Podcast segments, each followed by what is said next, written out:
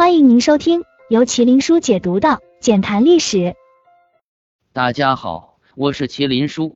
在我国几千年的历史发展过程中，出现了几百位皇帝的统治，有的皇帝名留千史，有的皇帝遗臭万年。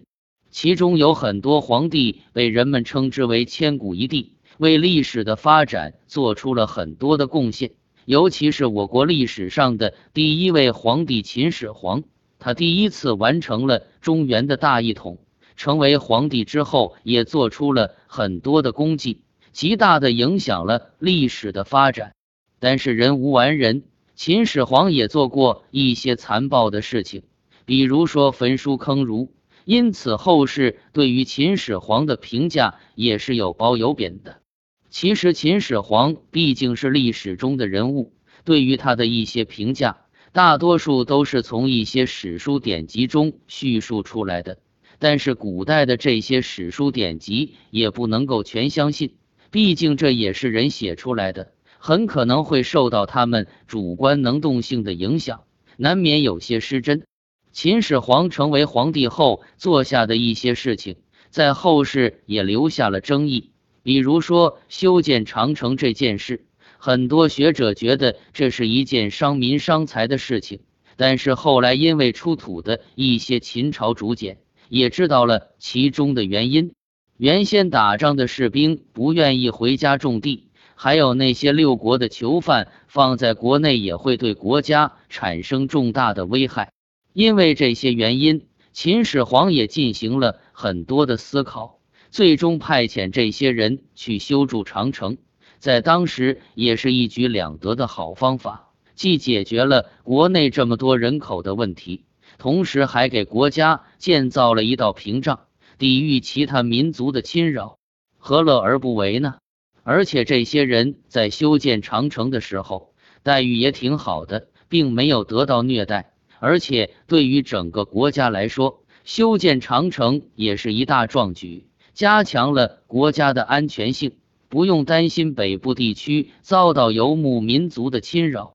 后来的各个朝代的统治者也知道了长城的重要性，所以不管再怎么昏庸无道，他们也不会忘记去修建长城。但是长城存在的时间毕竟很长了，所以到了宋元时期已经比较破败了。于是朱元璋在建立明朝之后，就在原先长城的基础上。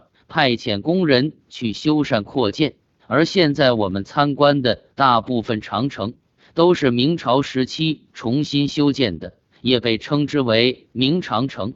从朱元璋下令修建明长城，直到现在，中间已经经历了六百多年的时间。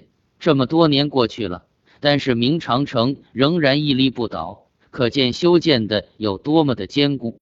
其实，古代留下来的古建筑还是比较多的，其中最著名的有北京故宫、南京应天府皇宫等等。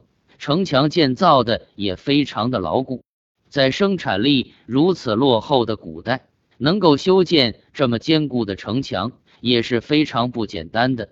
相比之下，我们如今所建造的钢筋水泥建筑，甚至还比不上古代这些建筑的寿命。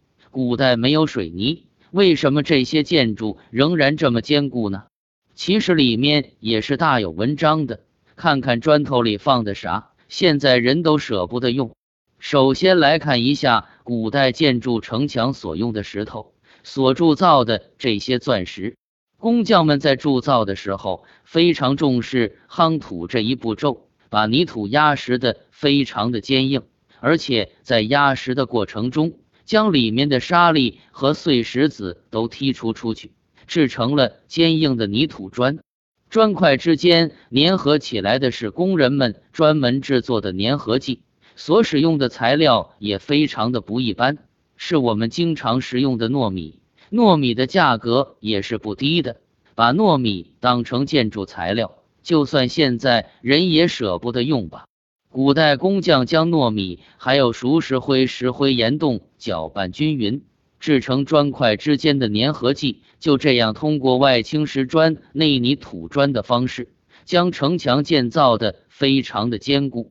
而且建造过程中，工人们也不敢偷工减料。据说，为了防止工人们偷工减料，朱元璋命令工人们在自己铸造的城墙上的砖上刻下名字，监工的人也要在砖上刻上名字。在建成之后，也会有专门的人进行检查，用锤子来进行敲打。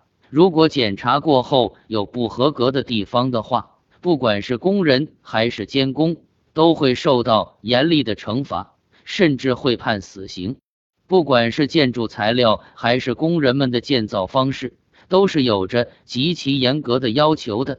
在这种非常严苛的要求下，建筑自然非常的牢固。也不可能存在什么豆腐渣工程，所以就算已经经过了六百多年的时间，仍然非常的坚固。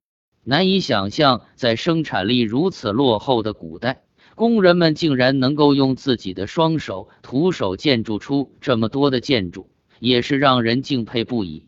同时感叹古人的智慧和责任心。感谢各位小伙伴的收听，记得点赞分享。